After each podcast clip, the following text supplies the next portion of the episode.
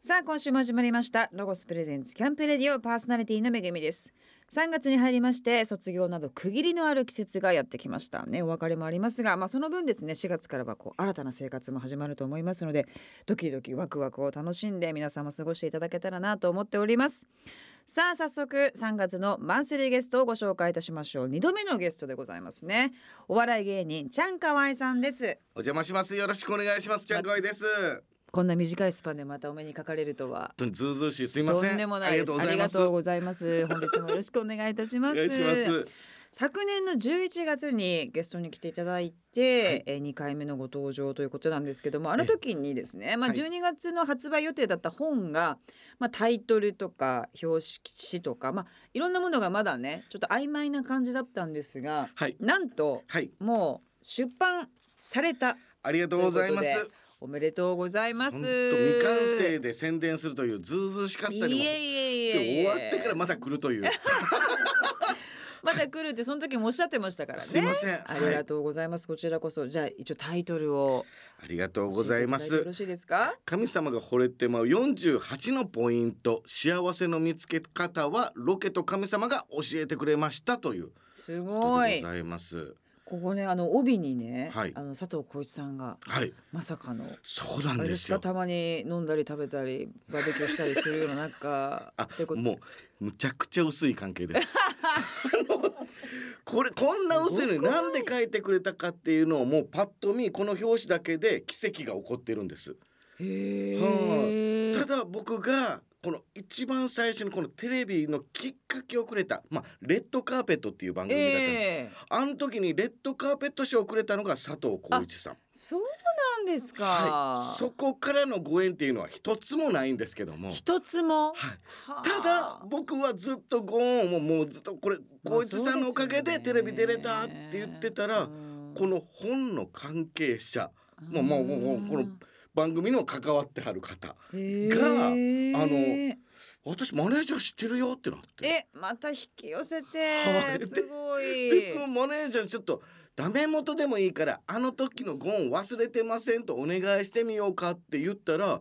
いいよって言ってくれてすごいで本読んでくれて帯書いてくれたという。また素敵なねお人柄ともう本当に徳のある方に逆に僕は引き寄せられたって感じで素晴らしいでも本当チャインさんの要はスタートのきっかけというかまあ、はいずっと活動されてましたけどこううわっとこうそうなん引できす上よげてくださった方っていうことですよね。 10年間埋もれてましたからそれをぐっとつまんでくれたのは佐藤浩一さんだったんでその方にコメントいただくなんてまた演技がも本当うだ演技がいいですね本当ありがとうございますこの本は嬉しい本当素晴らしいですけれども、はいさあそんなこの演技のいい本についてはですねいろいろと後ほど伺っていきたいと思います、えー今月はですねちゃんかわいさんの選曲前回来ていただいた時は牧原紀之さんのあ素晴らしいこう曲ございのます解説とともに、はいえー聞かせていただきましたけれども今回もまたちょっと曲にまつわるもしエピソードがございましたらおありがとう話ごしいざいただますけたら嬉しいなと思います。はい、こ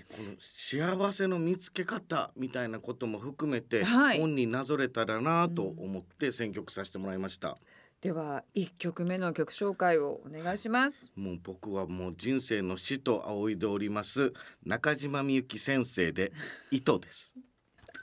いや先生ですよね。はい、ありがとうございま本す。当に。長スプレゼンツ。キャンプレディオ。これはですね、あのーお手元に歌詞カードありますでしょうか。はい、あのプリントしていただいてあありりがまとうごす。ざいます。もうはみんな大好きな曲で、いろんなミュージシャンの方がこうね、やっぱこうコピーされて。い。そうなんですこの曲もものすごい大好きでこの一番いいところどこかって言ったらまあ皆さんが口を揃えて最後縦のブロック糸はあなたですよね、横の糸は私私会うべき人に出会えることを人は幸せと呼びます幸せってそっちの字なんすかってカラオケの時に、思いました、は何回もそうつかさあなるほどこう作業という意味でこうやって人と人とが巡り合う、うんそれを作るのが自分で作っていくのが幸せなんだみたいな、うーんこれめちゃくちゃいいこと言うなこれはすごいまだ3割ぐらいしか食べてないです。マジですか、はいもうこれでもうパンパンでしょお腹ごめんなさいもうほんと召し上がっていただくには骨周りの肉全然まだしがんでない、一番美味しいとこまだ行ってない ですやだこれがーどうなんどういうことなんですかまた先生これもう僕ねどういう意味かな幸せでこれわざわざなんで縦の糸とか横の糸とかわざわざなんでこれこう仕立てるところに行ってんのかなと思ってたんです、ええ運命の糸っていうことは言うけどなんで縦の糸横の糸、うん、まあこれって縫う作業だなと思ったんですええ縫うっていう漢字うん書いてもらってもいいですか、どう難しいですよ糸編にね合うって書くんですよあーああ会うべき糸に出会えることって言ってるってことはもうこの時点で縫うっていう作業で糸のこと言ってたんですうわすごいあーここでもうねそうなんですようわ糸編で会うで縫う人のこう仕立てるという運命を手繰り寄せるはもう縫うっていうことだったんですねす天才的だなこれと思ってたらこれまだ5割ですまだこれなんでじゃあ縦の糸はあなたなのかなうんうんうんあ仕立てるっていうところで私はよくなんだろうなこれと思ったら糸にうん従うでこれ縦なんですあーそっか漢字的には効糸果でです従ねう、あなたに従いますよっていうことでこれプロポーズ受け入れましたっていうサインだったんですよえー、ラブソングありがとうございますまさかのだったらこれはあのプロポーズしてご結婚されてその時のお友達に送った歌っていうのはもうネットで拾い上げた情報ですけどそういう意味でもこの結婚するとは何か人は結ばれるとは何かっていうのをなるほどまあ中島みゆき先生的にロジックを解いたまさに司をしたんじゃないかなと思ったんです天才ありがとうございまますはす先生は天才だとはもちろん思っておりましたが、いまたいこう超えた天才と言いますかねそそうなんですようんここ超えてますまで考えてた神ですねお送りしたのは中島みゆき先生で糸をお聞きいただきました、はさあ先ほども、えーお話を伺いましたけれどもちゃん河合さん初の書籍神様が惚れてまう48のポイント幸せの見つけ方はロケと神社が教えてくれました、えーこちらですねピアから出版されております、えーこの本は、えー年間200回以上のロケを行うロケ芸人として注目のちゃん河合さんがグルメロケ芸人と結婚という長年の夢を叶えるまでに心がけてきたことやコンプレックスとの向き合い方物事がうまくいかない時との考え方など大好きな神社巡りを通じて分かった神様と仲良くする方法について包み隠さず語り尽くした一冊でございますけれどもサイン会もされたということなんですけれどもびっくりしましたどうでしたいやあのーすごくもう遠いところからいらっしゃってる方も、えー本屋さんでやったんですか、そうなんですえーよ、東東京京のの本屋さんで、へーでその場所があの蔦屋渋谷の蔦屋のあのビルああはいはいはいもうあのど真ん中はいあの一番てっぺんのところで僕上京してきた時に初めてバイトしたところなんですそこええー、すごっオープニングスタッフってことであそこでもうすごいおしゃれなあのお酒も飲めてお料あ理もそ食んなべれとるこがあるんですかで僕はもう上京したての二十歳の時にランナーとしてですね、はい、こうやって黒い服着てこうやってお酒配ってたりしたんですけども、え君は汗かきくんだからちょっと下がっとこうかってことで洗い場に回されたんーですよ。あら ーちょっと切ないですけれどもね、はい、でもまあこれが東京かと。これかとはい。汗があかんかとそう東京は汗なんていらないんですね東京いはらないとんだみたいな その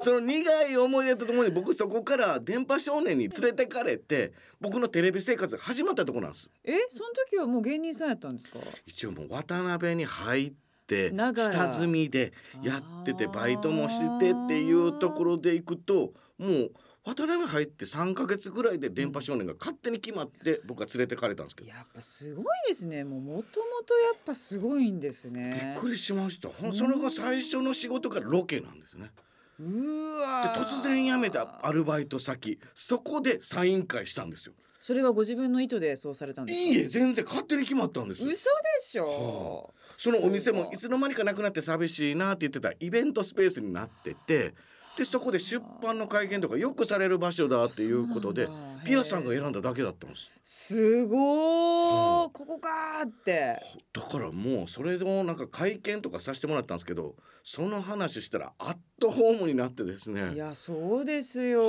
もうー。何のゴシップを引き出すような空気も なくなんかね、はいもう無理やり今な出そうとしますからね。そうです僕とは関係ないとこからのゴシップあものべちゃ人んのことどう思いますかみたいな、は知らんしみたいなね。ギャッとホームに終わりましたそうはいですか、それは素晴らしかった。まあチャンさんのこのいろんなこうロケを通じてこの芸能界というお仕事とか、まあ、結婚とかそういったところのちょっと本音というかね、こう考えみたいなものもすごく書かれてるじゃないですか。そうですねそこもやっぱこうちゃんと掲載しようと思った思いみたいなのあるんですか。あの僕たちがここであの働けてるまあ僕たちってこれレポーター芸人のことですけども働けてるっていうのはどういうことかっていうのは前回のラジオでここで吐かせていただいはた、はいいえーレポーターの「レ」ってして台本が書かれてる時があるみたいなその思いみたいなんて、じゃあどこまで頑張ってこの歯車ってやってんのかなっていうのをなんかこう知ってもらう機会とうんなんかこう一般の方たちも自分何のために仕事してんだろうって思うこのポジションってええもいや同じ悩みですけどテレビ見てて僕が出てるっていうのを気づかずに終わる番組もいっぱいありますよ。うんだだからそういうところでのなんかこの役割の見つけ方と誇りの思い方みたいなのは確かなんにか本当に神様が教えてくれたといううかん自分のポジションの大切さみたいな。うんだそうなった時に考え方はこういうふうにして変わりましたよっていうのを全部吐かしてもらったって感じですね。でも皆さんね悩まれてる人が多いから、ね、ポジション的にまだ若手の方だったりとかすると、何のためにこんなやってんだろうなみたいな人も多いじゃないですかきっとね。 1年で何回ぶつかるかですよねこの何やってんだろうっていうとこ。そううんその時に一人じゃないっていうのが一番強い言葉でその一人じゃなないよみんなでこの気持ち味わってるしうんみんなで底上げしようって思ってんだよっていうのはなんかこう号令をかけたかったんですよね。素晴らしいですねはい自分次第で変わっていくよということですよね。そうですぜひ皆様本読んでいただきたいと思います。ちゃんさんの本神様が惚れてまう48のポイントお願いいたします。さあそんなちゃんさんに次はですねまあグルメの前回もちょっと伺いましたお話を伺いたいと思います。その前にまた中島先生の曲を一つよろしくお願いいたしもまうす。分かっていただけたんですね。ええもうそんな気がしておりました。ありがとうございます。僕もうこの曲ははい。はい。ちょっとこれ出会い方がびっくりしたんでちょっとエピソードから話したいあなあとも思っうてよるろんでしすくお願いします。あの先週与那国島に行ってたんです。すごいまたロケ行ってる。で与那国行ってこうダイビングしてあそこはまあ遺跡もあるなんていう噂があったりとかハンマーヘッドシャークがわーって寄ってきてはあはあはあそれをダイビングで見るっていうお客さんが世界中から来るんですね。へ でえその世界中から来るこのダイバーさんはこう相手するわけですけどこのね20年ぐらい前の話を聞かせてもらったんです。あの竜を見たことがあるっていう人出がた結構いて結構。はい、で僕はもう当然見たことないです。でその方が夢枕で「与那国行け」って龍が言ってきたすごいでその人がこう与那国に集まってで、まあ、ダイビングもするで龍のスポットみたいのがあるらしくてやばそうそこに行ってなんか龍を感じるんですってもう島の人は感じない「おうおう何してはんねやろ」みたいな感じですうんけどなんでかこう集まるだからこれ本に書かせてもらってるんですけどみやぞん君と対談してるんですねはいはいはいみやぞんくんも竜を見れる人なんです。ちょっと紙みたいなとこありますよね そうどっなちんかでってすねいうと紙方向の方ですよね、はい、そうもう目もなんかキラほキんラのりキラーってあ何見つめてんねやろみたいな。ね遠いんか近いんかわからんみたいなとこありますよ ねわかるそうでももう竜を見つめれるらしいんですよね。であの子は与那国の観光大使やってて。うわすごい、いそうだったんだだから僕は与那国にお邪魔してますよって何気なく送ったんですね。だから竜によろしくっていうラインがも書ういて。すごいもう紙 何それ何竜がめちゃめちゃ集まるとこやなーっていうことででそのダイバーさんが言ってたんです20年以上前にねそうやって竜が集まるっていうのを聞いてたらほんの少し前に、ええほら映画でね主題歌になったでしょうつってあー中島みゆきさんってこのこと知ってたんかなって話だったんですドラマ映画であの古藤の与那国だそうなんですようーわえあの主題歌って中島先生だったんでしたっけそっかねどうやって分かったんだろうってことでこの話を聞いた上でこの曲を聴いてほしいんですすごい中島みゆき先生で銀の竜の背に乗って長スプレゼンツキャンプレディオもうね竜ってだからそっから調べたら水の神様なんですってね水ですかだからうーん手水車とかに口からピューって出てたりとあかーそうかあれわざわざ竜なのは水の神様とつながるために竜があったりとかでまあこう施してあるこの社のところに竜があるのは火事を防止するために、お水ではい、へーお水で竜に守ってもらうよっていうことだったりして。へそのー竜が休まぬ場所、ね、だからいい竜も悪い竜ももう世界中から集まる場所が与那国やったっていうどういうこちょともう見えない肌から分かんないんですよねでも先生は おっしゃってくおれってしゃっててまた銀っていうのがねこあんれまが珍しいじゃないですかだいたい珍しい緑っていうかねはいはい銀の竜ってなんか荒々しいんですけども人を助けることに専念するっていう竜それが銀竜なんですって。えー、そうなんだって思ってた時に先生はこの銀の意味をちょっとどっかで話したことがあるみたいでて先生が古藤先生がこうオペをするときにうわ何を持つって銀のものを持ってうわこうやってオペする、人のためにオペする古藤先生は何か悲しみを背負って人を救うなんて僕できないよって言ってる人が頑張って与那国の島の人のために頑張っていく自分の傷を羅針盤にして頑張るよっていうまさに傷ついた人たちに対してのメッセージだったんですねやってることは竜なんですよすごいこれもうもう鳥の肌立ち形もねなんかこう竜っちゃ竜っていうかもう先生の視点の深さにはもう脱帽脱土下帽で座ござでいますす。はい。なんか傷ついたりとかちょっと解放されたいなという時には与那国行ったらいいみたいです。この漁師さんが与那国をこう遠くから見た時にちょうど竜の形に見えるっていうのもあるんですって。ええはいー、横長島で自体がはいなのでこうもう本当に背に乗ってね身を預けてあー体と心の傷を解放しにこれは与那国だよって教えてくれてるのかもしれません。素晴らしい。あありりががとうございほまかす。ほかの情。報でございますほこれか。ほか情報ですよ ね。与那国でもなんか美味しいもの食べたんですか。それが何か美味しいもんあるって言ってこの みやぞん君に聞いたんです言うてもこの観光大使だから、ええペペロンチーノだよって 言ってまさかのマジかよイタリアン。彼はもう3週間ぐらいいたらしくてでまあ3週間いたらいろんなもん食べてい知り尽くしますよく、ねでそこで、えーイタリアンやってるっていう唯一のお店に行った時のペペロンチーノが美味しくなかったんですってほういや。これはって言って正直に言う子なんですあの子も。あはあ。あ、そっからご主人バーンスイッチ入ってめちゃくちゃうまいペペロンチーノ作っすてごい。じゃあみやぞんさんのおかげで腕をちょっそうなとん考でえすよ改めて。傷が羅針盤になってるんですすよよう考ごえいたらすごいやっぱ与那国さす が。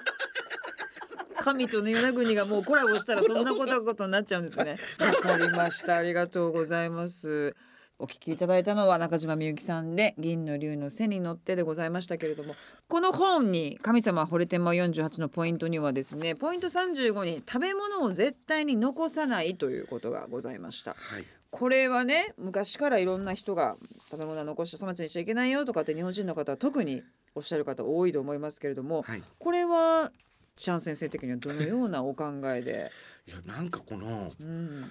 僕は食べ残すっていうことがまああのあんまり好きじゃなかったんでうーんす作り手の顔がすぐ見えてしまうというかなるほどでまあこうロケとかやってると1日3軒4軒回ってる時に、まあ、4軒目が食べれないんですねいやもう苦しいですそうですよねんで残してしまうけど作り手の方からしたら1軒目なんですよね。まあね向こうずっと見てますよねやっと来てくれたみたいな、これもう完食するっていうことがどれだけの笑顔を生むかってなったら全部ペロって食べることが自分の健康よりものねえこれ先生第一優先そこにした方が幸せが巡ってくるんじゃないかなと思ったらその後ロケ行きやすくなったっていうスタッフさんがもうよく聞こえるんですあーよ。やっぱりね食べてくれるからって、そうなんですへでーも女性のタレントさんだったらタッパ持って行っってあーねタッパで帰りの新幹線で食べるとかあー、まあそうすればいいのかなんかこれすいません残してしまってというよりかはうん食べるっていうことは、そうですね、はい、相手が尽くしたものをいただくっていうところに通ずるから、あなんかこのやり方って、うんまあもう気持ちを伝える言葉よりも何よりもうん食べきる方が気持ち伝えれるよねっていうところからなんか感触っていうところに意識するようになっちゃったんです。なるほどでも自分も作る立場でもあるから分かりますそれはやっぱりあのの食べペロッと食べていただいた方がもうそれは何万倍も嬉しいですよ ねまあ残ししょうがないんですけども、はいでもやっぱ食べてくれたんだっていうなんかそのは何か残りますよねお互いになんか気持ちよく終わる方法ってこれ食べ物で通ずる。ね、なんなら通ずるならもう完食する。そうですよね、でも僕このいっぱい食べるようになってから健康診断が良くなったんですよなんでか。逆に、はいそんな食べて だって4軒とか行ったらはいもうずっと食べなきゃいけないしだってやっぱりテレビでそう紹介するのってね、ええなんかキノコのサッと煮とかそんなんじゃないじゃないですか そう。はいね確やかっにぱこう濃いものだと思うんですよ。はい、カロリーのやつの検証とかもありますから、うわーむちゃくちゃやってるんですけどもなんかこのサプリメントを飲んで健康体を意識してうんけどストレスをためるよりもそうね相手のストレスを解消するためにってやってることが自分のストレスも解消になってわすごいなんかこの循環が回るっていうことが結局健康体作ってんのかなっていうすごないんか示しになったような気がして。確かにね、うん結局その人とに対してのストレスが感じ合うからギューってなっちゃいますもんね。はいそれを自分からパカーって開いて、はい相手もパカーってなったら巡ってきますよね。その通りですうー、うんんまあそれは先生、それを食べ物という一つのツールとして。はい、僕はもうなんか食レポがなんか8割ぐらい食レポなんで、はい、そんなにやってらっしゃるんですね。昨す日ごもいです5件ぐらい回りましたかね。 5件でもはいしんどくはないんですかもうさすがに肉肉肉みたいなのとかあるじゃないですか確かお寿司屋さんの後揚げ物っていう順番でしたけども、うわー、はい、うわーってなりましたけどやっぱ目の前でご主人が「これ美味しいっすよ」っていう顔で出された時に不安って胃袋がねなんか伸膨びれるはい、入りますよってなるんですね。なんか食べ終わった後の新幹線が心地いいですね。はい、あー気持ちよかったなあーあの笑顔を見れたなっていうことで食べ物だけじゃなくてなんか空気感も全部咀嚼するというかへはえ、すごい神の域。何をおっしゃいますやらすごい、もう素晴らしいですね。教えていただきましたそんなチャンさんのですね、はいあのいろんなロケ地で出会った美味しいグルメ情報なんかもここの本に載ってるんですよね。はいそうです、もうんう後ろをペロってめくっていただいたら、はい各神社の近くにあるうわお店をこう一口メモみたいな感じで残させてもらってますねこう一覧覧みたいなのがありま神す社案内。はいこう行ったことあるみたいなとこ私って寒川神社大好きでじゃあその江ノ島のこの食堂をご存知ですかいやもうさっぱり知らなかったです行きます車で10分15 分ですすぐ行きますもういやもうほんと3月行こうかなと思ってたんでここが何が美味しくても朝食が美味しいんですよ金目鯛のに水煮の卵かけご飯はい金目鯛を食べるんじゃないです金目鯛を煮つけた煮汁を卵かけご飯に美か味けしてそ食べるうこの旨味たるやえ卵ーと仲良しマイルド、仲良さそうでこれは美味しいなって言ってた横にまかない丼っていう、はいはいいろんなこう切り身をぶつ切りにしたやつにこうでっかい海苔をペンってあ添美え味てしそうお出汁がかけ放題おかわりし放題それをシャバシャバシャバってしながら食べめるっちゃ美味しそうはいえ行きますありがとうあございますりがとうございますだから朝に参拝するっていうことを踏まえると参拝してから午前中に朝食もいただくだからもう時先に間ね余るっていう感じですねでもこの神社すごいですよねあ。ここ嬉し私なんかたまたま見つけたんですよ。なんかサウナ行って江ノ島になんか素敵なサウナできたからって行って、 ほんなら帰りなんか神あ社るこの辺あるかなって言ったらここ出てきて、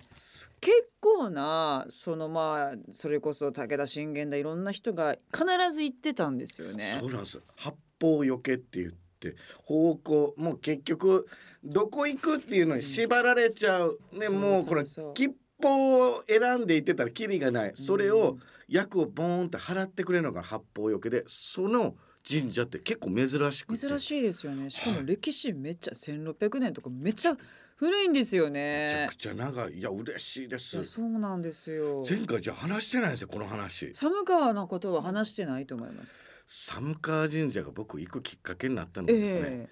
ユーミンさんのラジオに出させてもらったえのがはきいっはかいけはでいす、ええこんなすごいね方がどこの神社行ってんねやろってむちゃくちゃ気になったんですよなはるまさかそうなんですどこの神社行かれてますかっつったら寒川だったんですまさすさかでごいですね江口さんか嬉しいここに行くとなんか心が落ち着いてメロディーが飛んでるっていう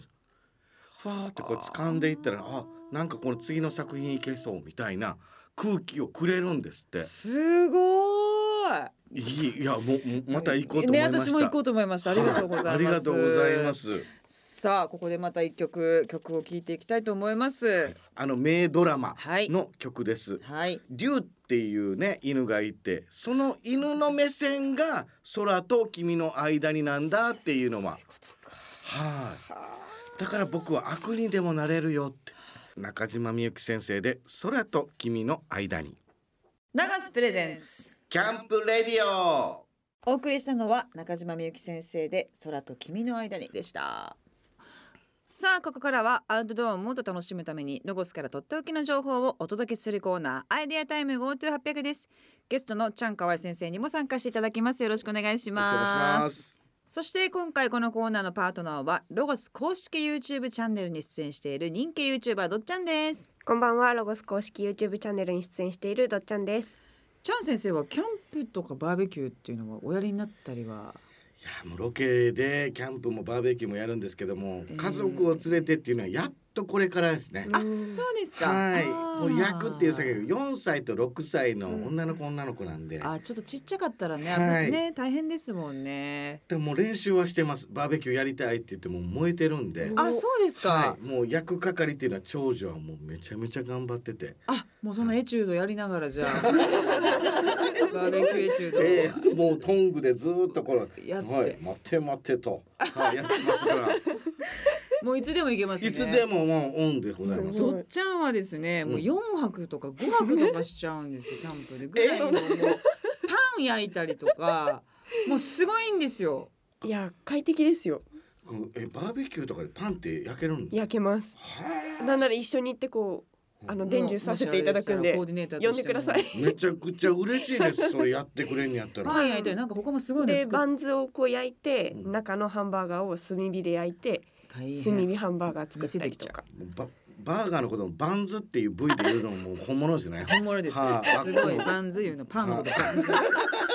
本気です。はいさすがどっちゃんでございますけれども、そんなどっちゃんがはい今回ですね、えー先生にも向けた、はいえーおすすめアイテムを紹介していただきたいと思います。どっちゃんお願いします。はい今年の新商品の2号ご飯が炊けるロゴスの23式飯合を持ってきたんですけどこちらが実物になりますおーはいい今時飯合っていうかね、そなうかなんなですかよ今飯合離れもね、はい多いですけれども。なんですけどこれはあの自衛隊企画で自衛隊の方が使ってるのと同じ感じにへなー、ので結構マニアの方もすごいここうお出たぞっていう自衛隊のことはもう最先端を使ってるってことなんですねそうですねもうなんかそれをこう型をもらったというか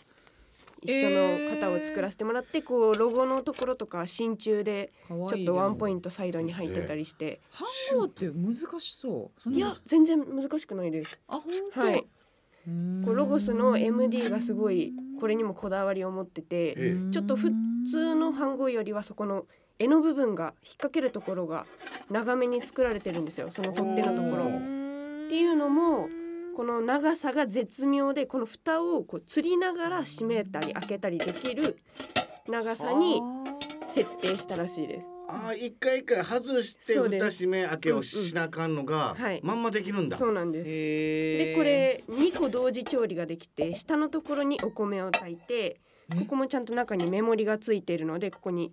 おこーのところになるほど目盛りがついてるのでここにめがけてお水を入れてうんえっとこの蓋を外側の蓋を開けるともう一個蓋があってこれが中子って言うんですけうんうどんうんこれでこう蒸し料理をしたりとか餃子蒸したりとか野菜蒸したりとかできますあシェフのいいですかーうん下に水気があるからってことか。あすーごいえキャンプでえこれヤムチャ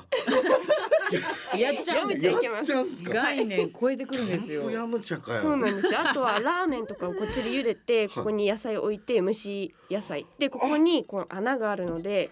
お湯をこう捨てられるんですよあうわー賢賢いこれ。すごいおすごい。米とかもこのままこうじゃーなってるほどなね。るほど。一個でもう全部完結しちゃう感じなんですね。さらにこのあの蓋一番上の蓋にご飯をよそって蒸し野菜をここに乗せてこう食べれるんですよスタッキングしてうわカチャって 蓋と中蓋ほんつまなやげ。た。はいすごいはあなサイドカーみたいな感じになっ て。本当だ本当だめちゃくちゃ便利やん。置き場所がね。ない時なんかはねそう結なん構ですソロとかの方もこれ使ってる方ソ多ロいキャのンでで、はい、うんでお箸持ってこう食べれるっていうかっこいいな。見た目は豆型で高さ約8センチの飯盒ですちょっと違うのは取っ手のつるの部分がどっちゃんも言ってました、はい長いということで、あと中敷きがついております、でスライド式のねはい、はいこのところが取っ手でこうコンパクト収納になっていて本当だ。中子はい中敷き付き、中子がこの蒸し料理ができるよって言ったうんうんうん蓋です同時調理が可能ということですね、で中子は湯切りや蒸し料理が可能ということもう何でもできないものがないっていうぐらそういねですねいろんなものができそうな感じがしますけども、本でも美味しいお米をこういうひ炭火で食べるっていうのもこれそうねえねやっぱキャンプの醍醐味ですか当だ。本当ら。だ。チャンさんも試していただきたいと思いますけれども、どっちありがとうございはまいありがすと。ありがとうございます。今日紹介したロゴス23式飯号は全国のロゴショップおよび直営店舗またはロゴス公式オンライン店で購入いただけます気になる方は番組ホームページでもチェックしてみてくださいホームページのアドレスはキャンプレディオ .jp ですさあここでまたアウトドアにぴったりな一曲をお送りしますチャンスさん曲紹介お願いしますここまですごい飯盒を作ったっていうこの職人さんを称えるという意味でこの曲を送りたいです中島みゆき先生で地上の星ラガスプレゼンツキャンプレディオお送りしたのは中島みゆき先生で地上の星でございましたお時間たっぷり系ですねありがとうございまあすりがとうございますもういろんな素敵なお話を伺いましたがあっという間にお時間が来てしまいましたしましたえーちゃんかわいさんの告知をおさらいしましょう初めての本神様が惚れてまう48のポイント幸せの見つけ方はロケと神社が教えてくれましたがピアより出版されておりますもうたくさんもう奇跡が詰まったこちらの本でございます、はいもうぜひぜひご利益たっぷり皆さん読んでいただきたいと思います、えー全国の書店そして Amazon などネット通販でも購入可能でございます詳しくはちゃんかわいさんのブログなどをチェックしてくださいその他何か告知ございますかあ他は全くございませんあそうですかもうこのもう一点本に今年はかけてます一点集中でございます、まあ持ち歩くのに電子書籍っていうのがむちゃくちゃ便利なのでぜひそちらでももね、はいうんたらもうアンダーラインとか言葉ももうこう引用できますし買ってしまったらもうねこれいいか悪いかわかんないですけどスクリーンショットしなはれっていうああそんなんできるんですか電子書そうなんですよあそうアンダーライン引いてそこに飛べたりとかするんで、えー、むちゃくちゃいいんですめちゃめちゃいいうんぜひ皆様おすチすェめックでしすていただきたいと思います時間もちゃんかわいさんと楽しいお話をしていきたいと思います今週はどうもありがとうございましたありがとうございました全国のロゴスショップではフリーペーパーのスマートロゴスボリューム21を配布中です今回はフェスに最適なアイテムにスポットを当てたフェスの見方をしてくれる一冊となっています